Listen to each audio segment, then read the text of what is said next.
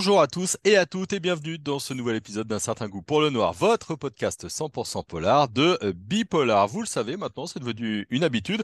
Tous les mois, nous faisons appel à notre club 100 des membres émérites de ce club qui rassemble des passionnés sur euh, le site Bipolar pour vous proposer une émission de lecture, mais aussi de visionnage d'avis et de discussion autour euh, du euh, polar. Là, c'est notre club du mois de juin. On a deux temps pour cette émission aujourd'hui. Un temps pour parler ensemble de Franck Tillier, hein, dont le nouveau roman La Faille vient tout juste de, sortir, et puis un autre temps où on parlera des lectures de nos membres. Mais d'abord, j'ai le plaisir de vous présenter Julie, Muse Mania Books, Anthony, les livres de K79, Haute Bouquine, Nathalie, mes lecteurs du dimanche. Bonjour, à tous les quatre. Bonjour. Bonjour. Bon, j'espère que vous allez bien. Euh, voilà, on peut vous dire que les discussions ont déjà commencé avant l'émission et qu'on a pas mal de choses à, vous raconter.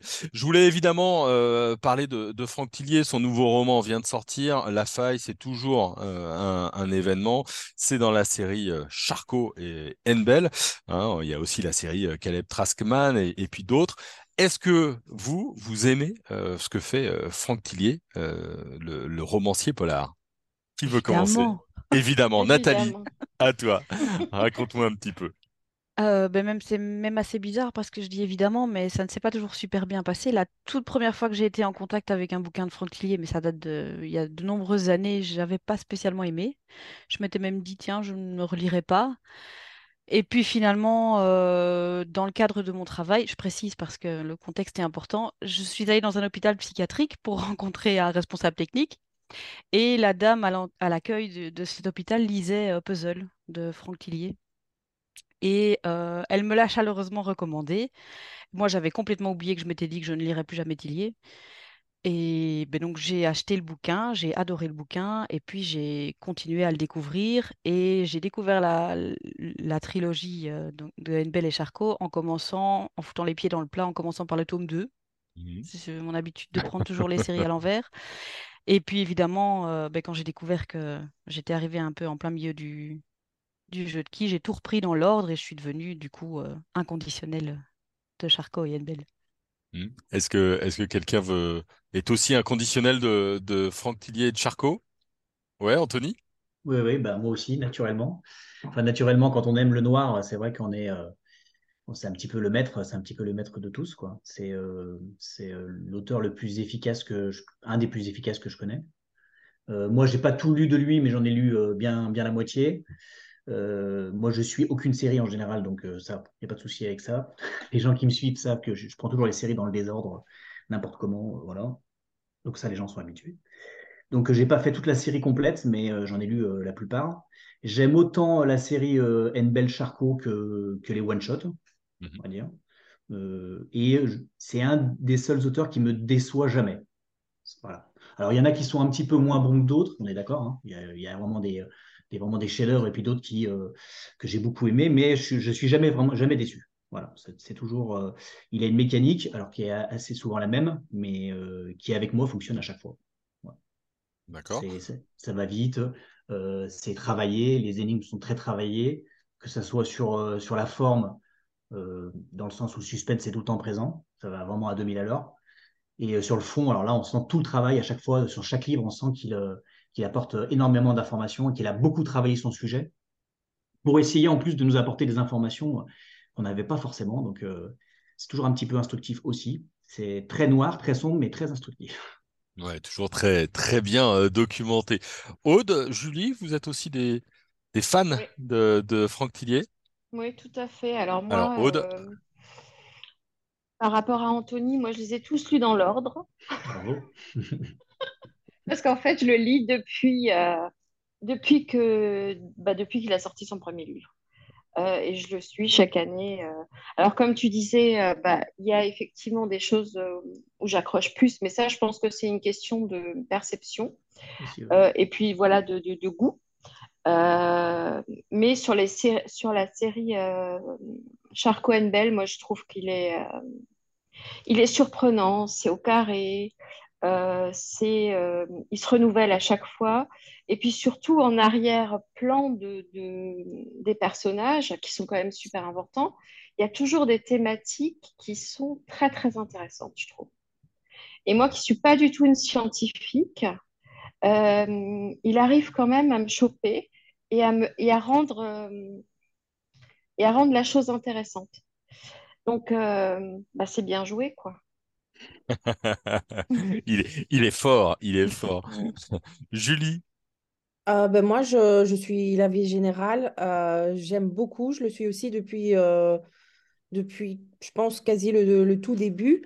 j'ai un petit peu plus lâché la, la série Charco and Bell que, parce que chaque fois, je me dis, vu que j'en ai peut-être raté l'un ou l'autre, je, je, voudrais la reprendre vraiment dans, dans le bon ordre et, et ne pas en rater un. Donc là, il faudrait vraiment qu'un jour, je, je m'y attelle pour, pour vraiment la, la reprendre depuis tout, tout, tout début.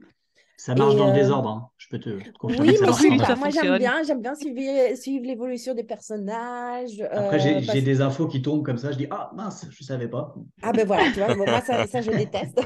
Surtout sur les personnages principaux, il y a des gros, enfin il y a des, euh, des gros événements qui arrivent au, au, fil des, épisodes et bon bah j'ai loupé, tant pis. Hein. Bah ouais.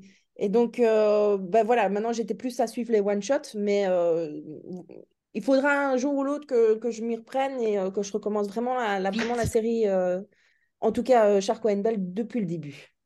Vite, parce que le dernier, c'est vraiment une tuerie. C'est vrai, la faille, t'as aimé Oh, ça. Tout le monde, tout le monde disait qu'il qu'il était, que c'était le meilleur de tous. Et bon, moi, c'est. Je, dis oui, enfin, il dit ça à chaque fois, mais mon préféré depuis longtemps, moi, c'était Rêver. Et là, ben, détrôné. Ah mhm. ah, j'ai, adoré. C'est pas, pour moi, c'est pas le meilleur, mais j'ai, beaucoup, aimé. Mmh. Qu'est-ce qui vous plaît particulièrement dans Franck Tillier? Est-ce que c'est la documentation, que ce soit euh, par exemple sur les virus, les virus euh, sur les pandémies, sur euh, le temps Est-ce que ce sont ces thématiques qui reviennent? Ou est-ce que c'est la mécanique qui le met un petit peu en place et, qui vous attrape dès les premières lignes? C'est un peu les deux, je pense. Mmh, c'est ce que j'allais dire, exactement. Alors Nathalie, vas-y. Bah, moi, je trouve déjà que, bah, comme, comme Aude le soulignait, c'est vrai que les thématiques, les, les toiles de fond qu'il met toujours dans ses, dans ses intrigues, ah, elles sont très accrocheuses et en plus, elles nous apprennent beaucoup de choses. Euh, je me souviens même que j'ai que j'ai une de mes belles-filles qui a réussi à caser du Tillier dans un travail de sociologie. C'était pas mal. Et puis, il y a aussi, ben oui, cette mécanique où, comme disait Anthony, effectivement, il nous conduit à 2000 à l'heure, là où il veut qu'on aille, et il, il nous y emmène tellement vite qu'on n'a pas vraiment l'occasion de, comprendre ou d'arriver, d'avoir le temps de comprendre. Je pense qu'à une exception près, j'ai jamais pu, euh, jamais pu savoir où il voulait nous emmener à la fin, quoi. Ouais, Anthony? C'est complexe à chaque fois euh, l'énigme, mais euh, énormément travaillé aussi sur la forme. C'est ce que je disais tout à l'heure. C'est-à-dire qu'on sent qu'il a travaillé pour que bah, qu'on découvre pas la fin justement. Donc non non mais c'est ouais le mélange des deux. C'est-à-dire qu'il arrive à nous passionner pour par exemple, quand il a traité la violence, c'est pas forcément un thème qui à la base euh, peut attirer les gens, surtout sur le plan scientifique. Et en fait, il arrive justement à nous emmener avec lui euh, bah, grâce à sa mécanique. Donc finalement, c'est lié les deux. Euh, créer un produit bah, super efficace. Mmh. Aude, Julie, vous êtes, vous êtes d'accord avec ça? À la fois la documentation, la thématique et l'écriture. Voilà, et, le fait que ça soit comme ça super bien documenté, il ne se repose pas sur ses acquis en fait il, arrive à se renouveler et à, ne pas lasser le lecteur, comme certains. Enfin, et là, certains auteurs ont cette facilité à se dire ben voilà, j'ai trouvé la, petite ficelle qui fonctionne et euh, quitte à la réutiliser plusieurs fois, tandis que, que Franck Tillier, j'ai vraiment pas l'impression que, une fois qu'on a lu un livre, de se dire oh ben ouais, on l'avait déjà lu en fait. Et c'est ça que, que, je pense que les lecteurs cherchent aussi, c'est la nouveauté et euh, être surpris par, par ce qu'ils lisent. Aude? Ah, Moi, ce que j'aime particulièrement, c'est ces personnages. Euh... Allez venir, super, c'est une belle transition, ah parfait. Ah ouais, c'est ces personnages. Hein. ouais, c'est, Charcot, c'est comme euh, le Servas de Millier. C'est-à-dire que quand on le connaît depuis le début, qu'on l'a suivi depuis le début et qu'on sait par quoi il est passé, parce que euh, bah, il n'a pas été épargné. Hein. D'ailleurs, Lucie non plus. Euh, et ça, j'aime bien parce que c'est, même si ça me fait hurler à chaque fois, je hurle toute seule dans mon salon, je me dis Oh, il m'énerve, je vais le... je vais le... je vais le... La prochaine fois que je le verrai, je le dégommerai. Mais euh, en même temps, c'est un sacré courage parce que moi, je reste persuadée que de, de, de, faire évoluer ces personnages comme ça, puis de temps en temps de leur faire du mal, de temps en temps d'en faire mourir quelques-uns. Euh, c'est un sacré courage parce que, ouais, il se repose, du coup, il se repose pas sur ses lauriers. Il se dit, bah, je vais le faire, ça va peut-être pas être euh, populaire, peut-être que mes lecteurs vont m'en vouloir, mais je vais le faire quand même. Et, ça, ça fonctionne super bien. Est-ce qu'on aime Charcot euh, et, je, pense aux, deux, essentiellement parce qu'ils ont beaucoup souffert et qu'ils sont aussi en reconstruction? Oui, ça fait partie aussi du. Oui, bien sûr, ah forcément. aussi parce qu'ils sont profondément humains, oui, voilà. Mm. Ouais. Ouais. Et parce qu'ils ont su se trouver, même si dans la faille, moi j'ai senti des failles. Alors je sais pas, on verra. ils s'éloignent un peu. Les autres... C'est une impression d'éloignement un peu. C'est deux, personnages, euh, deux, personnages, distincts alors que d'habitude ils étaient euh, plus en duo et là ils sont vraiment euh, deux, c'est deux personnages. Et puis il y a une dépendance, je trouve, que je sentais moins avant. Alors je ne sais pas si c'est parce que c'est plus accentué ou c'est parce que moi je suis plus sensible, mais il y a une, une dépendance de, de hiérarchique qui mhm. efface du coup le couple euh, que j'avais pas senti avant. Oui, elle fait partie de elle fait euh, partie de l'équipe quoi. C'est ça?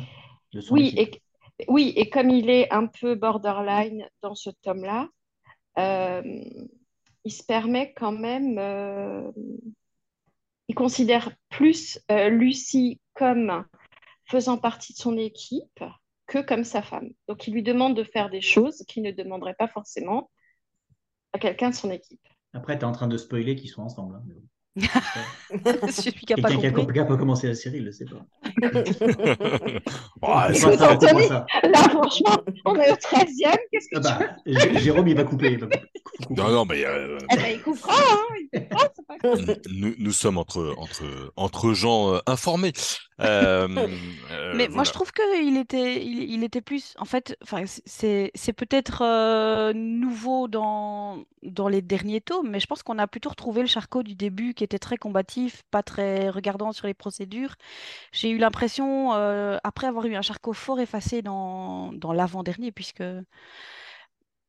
je trouve qu'on le retrouve un peu en fait. Et ça, j'ai trouvé ça quand même assez sympathique, même si effectivement Lucie peut-être passe un peu à la trappe, mais ça fait partie de, ça fait partie de leur fonctionnement, je pense. Tu trouves qu'il y a une forme de renouveau chez ce Charcot qui, qui est un tout jeune sexagénaire dans, dans la faille? Moi, j'ai eu l'impression, en tout cas. Il, a retrouvé un. Enfin, c'est peut-être lié à l'enquête et à tout ce qui s'est passé qu'on ne dira pas, mais il a, il a vraiment pour moi un, sursaut de, de combativité qu'on avait un peu perdu dans les précédents, je trouve. Vous êtes, euh, vous êtes d'accord, vous qui l'avez lu? Moi, je voudrais savoir de quel précédent on parle. En fait, est-ce qu'on parle de 1991 Non, bah non, c'était pas, oui, c'est pas le précédent dans la. C'est ça, de quel précédent parle-t-on Oui, c'est Lucas, je pense. Lucas, d'accord, ok. Où je le trouvais plus effacé, mhm. plus vieux, il avait du mal à, à s'intégrer dans, dans, les nouveaux locaux. Enfin, c'était un peu un charcot en fin de course et là, on a Plus nostalgique, ouais, je suis d'accord. Je je me souviens pas, moi. J'ai pas de mémoire. Donc... Euh. Est-ce qu'il y a un plaisir à le, à le retrouver? Euh, Vous savez, on, on, avait évoqué euh, de peut-être parler de, de, Fred Vargas. Il y a toujours euh, ce côté personnage de Fred Vargas avec le commissaire Adamsberg, etc. Est-ce que c'est la même chose là pour, euh, pour Franck et, et Lucie? Est-ce que quand vous ouvrez un roman, vous êtes content et contente de, leur, de les retrouver? Pas du ah tout, dit Aude. Ah oui, clairement, clairement, clairement. Clairement, c'est pour ça que j'y vais, moi. Quand ah euh, je sais que le, le puisqu'il fait 1 sur 2, quand je sais que c'est l'année Charcot, moi je, je, je trépigne. je, je, veux savoir en fait euh, ce qu'il va lui faire en fait. c'est ça, on y va, tout, on y va toujours avec un stress. On y va toujours ah avec un stress. Qu'est-ce qu'il va lui faire? C'est vrai que ça commence à faire, beaucoup. Hein. Ça commence à faire beaucoup quand même. Oui, il varie les plaisirs. Hein. Hmm. Oui, je pense que je pense que Charcot, il, a un petit billet chez le psychanalyste quand même, hein, tout de même, vu, tout ce qu'il a, euh, vu tout ce qu'il a vécu. Donc, vous serez au rendez-vous euh, le euh, en 2025 pour le retour de Charcot. Oui. Hein, ah parce qu'il a, il a annoncé qu'il y aurait sans doute un retour en, 2000, en 2025. Évidemment. Bah, c'est cette régularité qui fait que le lecteur justement accroche, contrairement peut-être que, comme tu disais avec Fred Vargas, qu'on a un peu laissé de côté parce que ben voilà, il y a eu plusieurs années qui se sont écoulées et voilà, le, lecteur est un peu resté sur, sur sa fin, qu'avec la régularité de Franck Tillier, il n'y a pas ce, ce, phénomène en fait. Hmm. Après, il y a le, il y a le, le, risque, le risque c'est de, de, de, de, se répéter, de, se répéter, un peu. Mhm. Moi, je moi, je j'ai pas beaucoup de mémoire, donc ça, c'est une grande qualité en tant que lecteur, parce que je n'ai pas, ce problème-là. Euh, mais j'ai quand même l'impression que, que, que, les choses se ressemblent. Alors, heureusement que ça vient tous les deux ans, parce qu'il y en a toujours un au milieu qui, est vraiment, qui sort vraiment de l'ordinaire, donc ça me change complètement. Mais il faudrait pas que ce soit tous les ans. Euh, j'ai l'impression de... Parce que j'ai l'impression que Lucas et La Faille, si on, si on décortique un peu le roman, il n'y a pas beaucoup de différence. Ouais, donc, à part peut-être le côté, euh, l'histoire qu'il a mis en fond qui est assez euh, qui rajoute beaucoup d'émotions à l'histoire qu'il n'y avait pas dans, dans Lucas. Ouais. Autrement, globalement, le, fonctionnement est le même, mais ça marche à chaque fois avec moi. Hein. Moi, j'ai pas de... Je suis un poisson tout va bien. je me régale à chaque fois. Mais euh, comment vous voyez, euh, comment vous voyez ce, ce, ce, duo évoluer en fait au fur et à mesure des tomes? Je, pardon, hein, Jérôme, je peux. non, non, non, mais tu fais bien parce que ils, ont, ils ont 60 ans, ils sont encore à 7 ans de la bah minimum, donc bon, y a encore un peu de, un, un peu, un peu de job. quelques années. Ah bah oui, évidemment. 67 en Belgique, hein, donc. Euh... Oh bah alors. Après, ça travaille pas pareil, hein, donc c'est pas, on peut pas vraiment comparer. Quoi. Oh Julie. Nous, on a 38 heures minimum, hein, semaine, pas 35. Hein. Vous l'avez compris, on est dans, on est, oui, on s'écarte, on est dans un débat sur les retraites entre la France et, la Belgique. Mais je, je prolonge la, question d'Aude. Effectivement, comment est-ce que vous les voyez évoluer, ce, couple Il vaut mieux pas y penser. Bah, il va nous surprendre de toute façon. Je pense qu'il va trouver quelque chose pour nous. Hein. Tu avais, déjà une idée? Non. Non, je le laisse faire. Ça, c'est son métier. Il, le fait très bien. Il va trouver quelque chose pour nous scotcher, j'en suis sûr. Au moment où il sentira qu'on se, justement, qu'il aura l'impression de se répéter, on verra. Ok. Oui, c'est ça. Je pense qu'il va, il, va, il finira par en tuer un des deux. il y a des Pourquoi pas les deux? Ouais, il y a des Allez, bah vas-y, carrément. Fais-toi plaisir. Il va nous faire une Game of Thrones. il fera peut-être la transition plus vers Nicolas. Ah, Nathalie, oui. Je dis, il fera, il fera peut-être la transition plus vers le personnage de Nicolas qui a aussi pris beaucoup d'ampleur dans les derniers tomes. Ah, peut-être. Oui, peut-être. Ouais. c'est possible. Il est un peu plus jeune, comme ça on peut remplir pour quelques années. Qui est un personnage intéressant, Nicolas aussi. Très très intéressant, je trouve. Effectivement. Très bien, très bien, très bien. Bah oui, en plus, euh, mm. est, tout simplement adorable. Donc, euh, mm. on a plaisir à, le suivre, quiconque l'a rencontré. C'est de, de, de, quoi je parle. On va passer à notre euh, petit club euh, lecture, avec pas mal de choses à, vous raconter et pas mal de choses, effectivement, à vous dire. Alors, je vais commencer avec toi, Nathalie. Nathalie, toi, tu nous as recommandé un, un autre auteur assez classique, en avant-première, c'est France Loisir, c'est Arlan Coben avec euh, Sur tes traces. Pourquoi tu as, choisi ce roman? Alors, ben moi j'ai choisi ce roman parce que je suis une inconditionnelle d'Arlan Coben de la même manière que de Franck Tillier et euh, depuis des années, j'avais beaucoup euh, apprécié sa série avec Myron Bolitar qu'il a un petit peu laissé tomber, mais ça n'empêche que j'aime vraiment tous ses bouquins.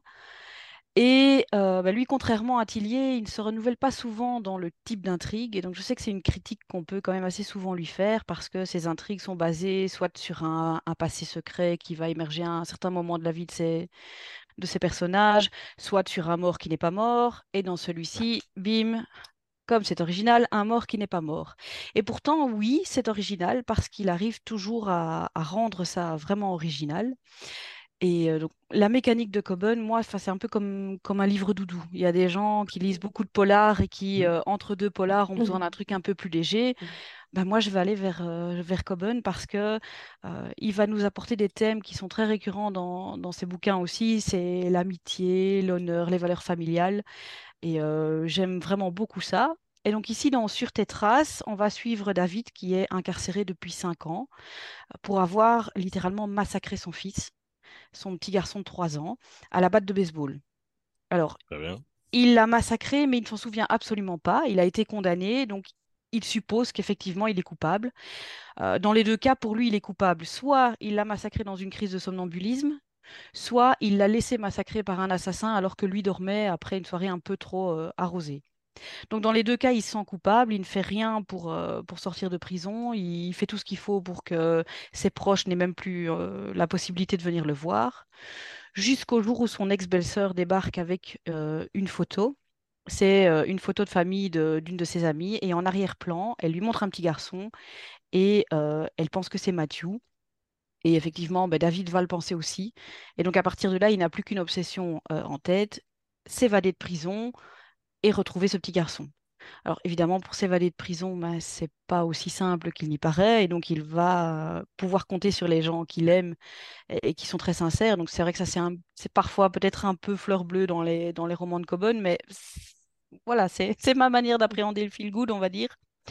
Et puis ben là commence une course évidemment pour euh, retrouver euh, ce petit garçon. Et donc on va rencontrer, ben, comme souvent dans ces romans, euh, des, malfrats qui font des choses horribles, mais qui ont un, très grand code de l'honneur. On va rencontrer des, des, gens qui sont très très riches et dont finalement la moralité est inversement proportionnelle à la taille de leur compte en banque. Et puis voilà, ça, ça bouge beaucoup, il y a du rythme, finalement, l'intrigue, en tout cas la manière dont il la traite, même si c'est du déjà vu, ben, c'est original, c'est surprenant, on ne devine pas la fin. Et donc, euh, bah, que Coben continue à faire du Coben, moi, ça me va très bien. Hmm.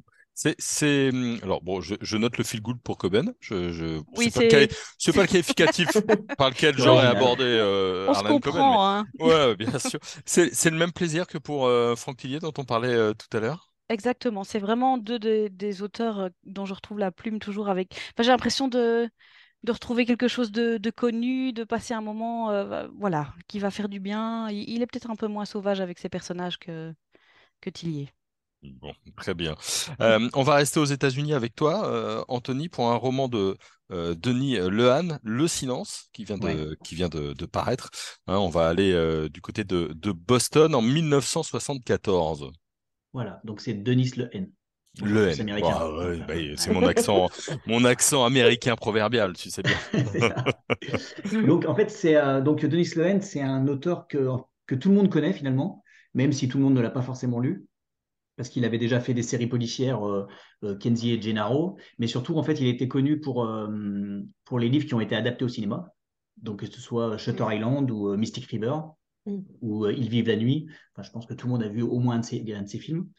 Donc c'est un auteur, euh, c'est un très grand auteur. Alors ça fait partie, euh, comme disait Nathalie tout à l'heure, moi ça faisait partie de mes, auteurs préférés, des auteurs que je suis. Alors lui, il est beaucoup moins productif. Ça veut dire que là, ça faisait au moins, je ne sais plus, je crois que ça faisait six ans qu'il n'avait pas sorti de livre. Ou il a sorti un ou deux petits livres, des petits livres décevants là, mais qui sortent un grand livre de Denis Lehen, ça faisait six ou sept ans. Et donc là, il revient cette fois-ci en grande forme. Donc, comme tu disais, c'est en 1974 et ça se passe euh, à Boston, parce que ça, c'est la ville de l'auteur. Donc, euh, quasiment tous ses livres se passent à Boston. Et euh, donc, dans les quartiers, c'est toujours un petit peu tendu. Et pour éviter la discrimination, les autorités ont eu la très bonne idée, une fausse bonne idée, d'essayer de mélanger les deux communautés dans les écoles des quartiers. C'est-à-dire, à la rentrée, de faire eh ben, entrer les, petits élèves noirs dans l'école blanche et réciproquement. Donc, autant dire que la tension est au maximum entre les deux communautés. C'est un petit peu tendu parce que les deux ne veulent pas de ce mélange-là. Euh, dans cette ambiance un petit peu tendue, il se passe en plus deux événements. Il y a un jeune noir qui est tué dans un métro. Et dans un autre temps, dans l'autre partie du quartier, il y a Marie Pat, qui est l'héroïne du livre, qui euh, part à la recherche de sa fille, qui a disparu. Du jour au lendemain, elle a disparu. Et on va très vite se rendre compte que, bah, qu'il y a un lien entre les deux affaires. Et euh, donc, elle va partir à la poursuite de sa fille, essayer de trouver la vérité, de savoir ce qui s'est passé exactement. Alors là, on retrouve tout le talent de Denis Lehen. Euh, tous ses livres ont une certaine dimension sociale, en fait. Et euh, cette poursuite à la recherche de la vérité, ça va devenir une sorte de roman d'initiation pour cette mère, qui a toujours eu l'impression de faire correctement son boulot de maman, mais euh, qui se rend compte au fil de toutes les rencontres qu'elle va faire, qui sont des rencontres d'ailleurs euh, souvent un petit peu musclées avec de la violence. Elle va se rendre compte qu'elle a failli dans l'éducation de sa fille. Et donc, euh, ben, ça permet à l'auteur de nous montrer que tous les mauvais comportements des adolescents dans les quartiers sont souvent liés à une mauvaise pédagogie familiale, en fait. ces enfants, ils reproduisent le, schéma familial. Et ben, c'est comme ça qu'arrivent les différents drames, dont, ceux qui sont arrivés dans le livre. Donc il y a beaucoup de dialogues euh, qui sont super réalistes. Euh, et Denis Lehen nous prouve encore une fois qu'il est capable euh, de jumeler une histoire passionnante, une histoire un petit peu de vengeance, qui est un petit peu brute de fonderie, ouais, brut de chanterie, c'est un, peu, peu brut, avec en même temps une analyse sociétale qui, elle, est plein de bon sens. Donc, ajouter à ça un personnage principal hyper marquant, et en fait, ça donne un grand livre, un très grand roman noir. J'avais le sentiment, ça se passe en 74, donc c'est plaisant de replonger dans les années 70. J'ai le sentiment à lire les avis ici et là que finalement c'est très actuel, c'est un livre d'aujourd'hui. Hein. Oui. Oui, bah, ça parle, de, oui, ça parle de la relation entre les différentes communautés, la ségrégation, et euh, bon, bah, on ne peut pas dire que c'est vraiment bougé finalement, donc euh, le mm. résultat est le même. Et donc c'est pour ça que le livre euh, devient important, parce que téléporter tout ce qui se faisait dans les années 70 à aujourd'hui, on se rend compte que tout pourrait se refaire de la même façon en fait les idées sont les mêmes, donc les résultats sont les mêmes. Bon, très bien, très bien, très bien, très bien. Donc, euh, le silence de Denis euh, Lehen, euh, et c'est chez Gallmeister. Je l'ai bien dit? L'ai bien dit Ouais, je l'ai bien presque, presque. On va passer à toi, Julie. Alors, euh, fête exceptionnelle, donc euh, je, dévoile les secrets de fabrique. Hein, je vous demande à chaque fois un coup de cœur. Et puis, euh, Julie, tu as un coup de cœur pour l'instinct de Nicolas Druart et, Nathalie aussi. Alors, Nathalie, on a embrayé sur Coben, mais Julie, raconte-nous un petit peu ce, ce, livre coup de cœur que vous avez eu pour toutes les deux pour, pour ce roman. Eh ben moi, ça fait quoi? Ça fait plus d'une semaine que, que je l'ai lu et euh, en fait, je m'en, je m'en remets pas parce que enfin, je l'ai, j'ai tellement adoré que ben, maintenant, tout me semble un peu, euh, un peu plat. Donc, euh, bon, j'espère que ce, sentiment va vite me, me passer parce que sinon, voilà. en fait, Nicolas Dver, je l'avais découvert avec L'Enclave. c'était son troisième roman, si je ne me trompe pas. Et euh, c'est vraiment le genre de thriller que soit on adore ou soit on déteste. Il n'y a pas, de, je pense, de ouais, on, ça va, on a aimé. Non, voilà, c'est ces sentiments euh, extra, euh, vraiment antinomiques. Et ici, maintenant, donc, avec son nouveau L'Instinct, ben, je, déjà, le, le résumé me parlait beaucoup parce que voilà, on se trouve euh, dans un, dans un zoo qui est niché euh, dans une petite vallée euh, des Pyrénées. C'est une ville qui est fictive, mais dont il, il s'inspire beaucoup d'une autre ville réelle. Et en fait, au, départ, on part sur, la, sur une personne qui saute dans l'enclos des ours. Ben voilà, ce qui devait se passer arriva et, il est tué. Et puis, on arrive quelques années plus tard. Si mes souvenirs sont bons, j'ai peur de me tromper, mais j'aurais dit deux ans. C'est ça, deux ans. Ah, voilà, merci Nathalie. Poisson rouge aussi, voilà. Hein. Et en fait, cette, personnes vont, vont, loger dans des chalets qui se trouvent à proximité du zoo. Donc, euh, comme maintenant, ça se fait de plus en plus euh, euh, des, hôtels ou des gîtes dans des parcs animaliers comme Beauval en France ou Périlaïsa en Belgique. Et ben, c'est cet inconnu, ben, en fait, ils vont devoir lutter pour leur survie parce que ce week-end de la Toussaint n'est pas forcément à leur avantage. Euh, j'en dirai pas plus. Euh, il y a surtout un élément qui m'a vraiment mais hyper marqué et euh, l'auteur m'a baladé, mais alors vraiment de la première page à la toute dernière. Et, là, je me suis dit, mais waouh, quoi, je suis, vraiment tombée de ma chaise. Et, et c'est à ça que je me suis dit, ben, là, franchement, bravo, quoi, parce qu'il n'y a pas beaucoup d'auteurs qui savent, qui savent me surprendre autant je ne le demande pas forcément dans un thriller, mais là, voilà, c'est vraiment un, combiné. C'est l'ambiance que j'ai aimé euh, très, euh, euh, très, très sombre, parce qu'en plus, il y a, il y a l'évasion d'un individu, donc la police est sur les dents. il y a l'environnement du zoo qui est quand même assez mystérieux. c'est cet inconnu, pourquoi, comment il se retrouve là. les personnages sont bien foutus, donc voilà, c'est vraiment la totalité de, chaque élément qui ont fait qu'il m'a surpris euh, de bout à bout. Et, euh, et maintenant, je suis vraiment triste de l'avoir refermé parce que ben, voilà, tout me paraît un petit peu fade. Euh, mais je, lui tire simplement mon chapeau parce que, pour quelqu'un qui est quand même assez assez neuf, on va dire, dans, dans le milieu du polar, parce qu'il n'a pas une carrière à la Frontillier ou à, la Coben. Hein, donc, euh, ah ben, euh, voilà. Et, ce que j'aime aussi chez, chez lui, c'est que de, de, livre en livre, euh, il ne prend pas forcément les, les, mêmes thèmes ou les mêmes environnements. Donc, il, se. Il, voilà, il, il, se retravaille à chaque fois. Et, et on voit une évolution en plus dans son, dans son écriture. Ça aussi, je, trouve ça, ça bien que voilà, il, ne, se, repose pas euh, en se disant ben voilà, l'enclave va bien marcher, je recommence là-dessus. Non. Voilà, il, offre quelque chose de neuf au lecteur et, j'ai vraiment mal. Alors, voilà, je ne sais pas dire plus qu'adorer. Je... Et ça m'a Je suis contente que Nathalie partage le même sentiment. Donc, je, voilà, je suis cette euh, longue vie ce, à ce thriller. Nathalie, es-tu triste comme euh, Julie euh, depuis que tu as refermé ce, ce roman? Non, ça va, comment, comment ça va le moral, Nathalie? Bah, Moi, j'ai enchaîné, j'ai enchaîné plein de coups de cœur ces derniers temps, donc moi, ça va, ça va bien. ton, ton, avis sur, sur ce roman? Mais, Moi, je fais partie de ceux qui n'ont pas aimé l'enclave. Donc euh, c'était un peu un, risque parce que finalement on repartait un peu dans le même scénario, euh, euh, ambiance à la, à la film d'horreur un peu, un peu série B, où mmh il y a des personnages qui commencent, enfin déjà je pense que ça c'est sur le résumé, donc je ne spoil pas, mais rapidement il en manque un sur les sept.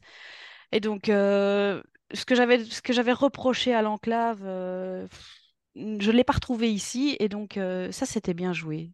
Il, accentuait les codes des, romans d'horreur, on va dire, mais en même temps en, les faisant passer intelligemment et, franchement la, claque finale dont, Julie parle, je ne sais pas qui pouvait l'avoir vu venir, mais là c'est magistral. Mmh, bon, J'ai vu passer le livre un peu de partout, il n'y a que des bons échos. Hein. Oui, mais ça donne super envie. Ouais, hein, ouais, complètement. Ouais. vraiment. Hein. Foncez, foncez, Il faudrait qu'on donne un avis français sur ce livre pour voir. Ah, ouais. voilà. Foncez sur ce livre. Hein. on, verra Aude ou, Anthony si c'est votre coup de cœur du mois prochain. on saura d'où il vient. Anthony, je t'attends au tournant. je précise juste que je, je sens que je vais aimer, j'aurai pas le choix. C'est chez euh, HarperCollins, euh, au niveau euh, édition. On va terminer avec Aude, avec un, un livre, il faut pas se fier à la couverture, ça s'appelle L'amour maternel. C'est dirigé par Caroline Valla, qui était euh, libraire euh, spécialisée notamment dans, le polar, avec dix auteurs et autrices, dont Melissa D'Acosta, Johanna Gustafsson ou bien encore Marin Lodin. Rien que le casting nous fait envie. Est-ce que tu peux nous en dire un petit peu plus? Donc effectivement, c'est un, un livre qui, est, euh, qui, qui parle de l'amour maternel, mais l'amour maternel un peu, euh, j'allais dire, un peu, euh, un peu gnangnan, euh, avec des bons sentiments et des, des jolies fleurs comme la couverture. c'est vraiment très, très noir. C'est politiquement très incorrect. Et alors, c'est les auteurs qui ont écrit ça, ils n'ont pas écrit ça avec leur tête, ils ont écrit ça vraiment avec leur tripes. Et ça, ça change tout. Donc, ils ont, ils ont vraiment exploré euh, tous le les, champs des possibles euh, sur ce sujet-là. Euh, il y a la mère désespérée, la mère défaillante, la mère surprotectrice, etc. Et puis, ils ont aussi fait sauter tous les tabous euh, qu'on peut imaginer sur un, thème pareil, parce que quand on aborde un recueil de nouvelles avec cette thématique-là, on s'imagine des choses. Bon, ben ça, vous pouvez rayer, ça ne se passe pas. Et, alors, il y, a tout un tas d'interdits, en fait, qui sont euh, décryptés dans ce, dans ce, dans ce recueil qui, ouais, qui sont assez, euh, qui, sont assez durs hein, émotionnellement. Alors, il n'y a aucune lumière c'est clair. C'est, Il n'y a aucune nouvelle positive, il n'y a aucune nouvelle où à la fin, on se dit Ah, il y a une éclaircie. Non, aucune. Moi, c'est clair. Ouais, je pense que ça pourrait être vendu avec une corde, ce serait bien. mais, mais, mais ceux qui aiment le noir, en fait, ils, trouvent ça génial parce qu'ils se disent Non, mais c'est pas possible. De... Comment est-ce qu'on a réussi à imaginer des trucs pareils parce que c'est que de l'émotionnel, c'est que de l'impulsif, c'est que de la passion brute, c'est que du voilà, c'est que de l'émotion. Euh, toutes les nouvelles, c'est vraiment que de l'émotion. Et alors il y en a une, comme le disait tout à l'heure Nathalie, qui, qui pour moi devrait être lue dans les dans les collèges et étudiée, c'est la, c'est la, c'est la nouvelle de Maud Mayeras qui est. Euh... Maud Mayeras, c'est, c'est, c'est, c'est un ovni. Je crois que quel que soit le genre de, de, de, projet dans lequel elle se lance, et, ça vaut même parfois pour ses posts sur les réseaux sociaux. Hein. c'est tellement tripal ce qu'elle fait que quand on a terminé de la lire, on on n'en peut plus quoi.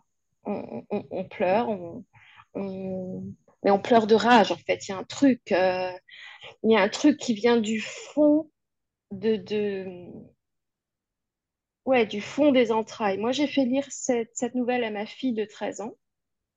Alors, elle n'a pas pu apprécier le, style, évidemment, mais on a parlé de l'histoire. Alors, je ne vais rien vous dire sur l'histoire parce que ce serait vraiment euh, dommage. Mais euh, je pense que c'est euh, à, différents niveaux de lecture pour différents types de lecteurs.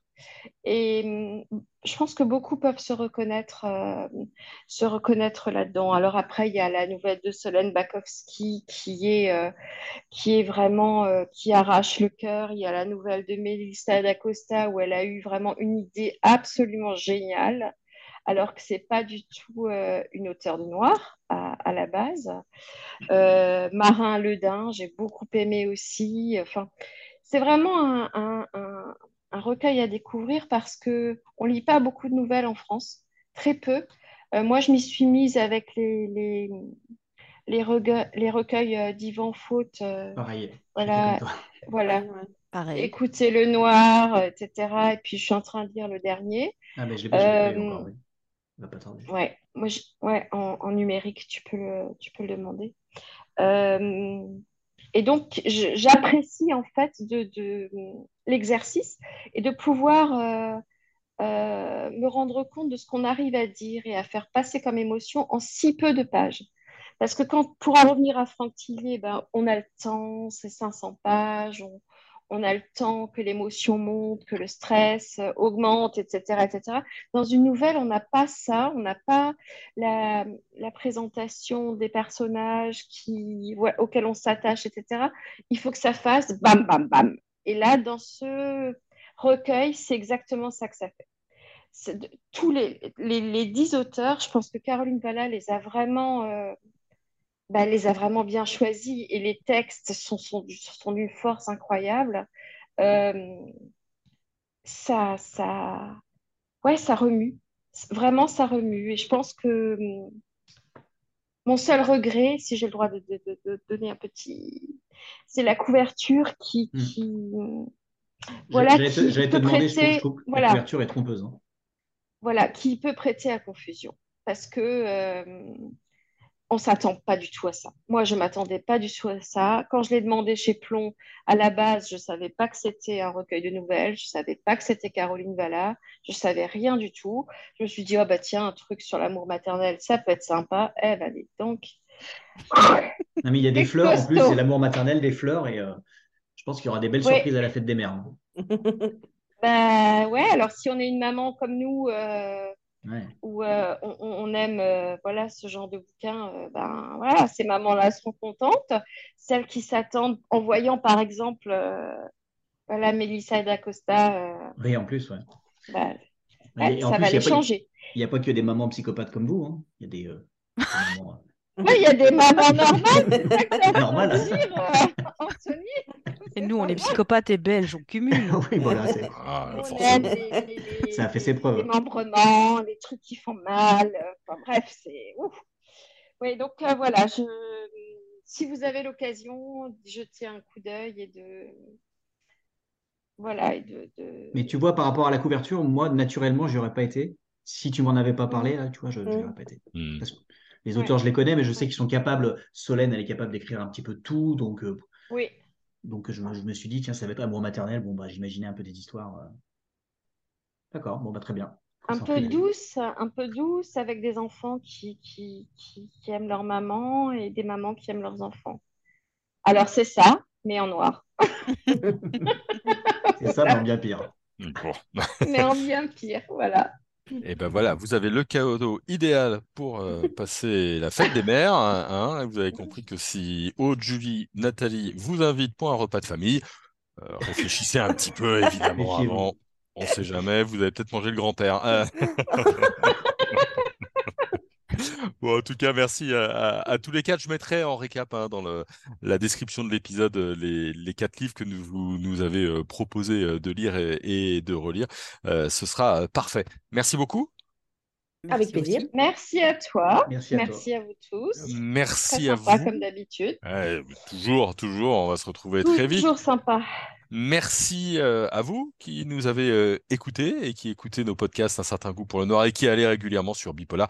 N'hésitez pas, si ce n'est pas encore fait, à vous abonner. Comme ça, vous ne louperez aucun épisode. On en a toujours euh, deux ou trois par semaine. Il me reste à vous souhaiter une, bonne soirée, une bonne journée en fonction de quand vous nous écoutez. Et puis, vous promettre qu'on se reverra très bientôt. Allez, bonne journée à tout le monde.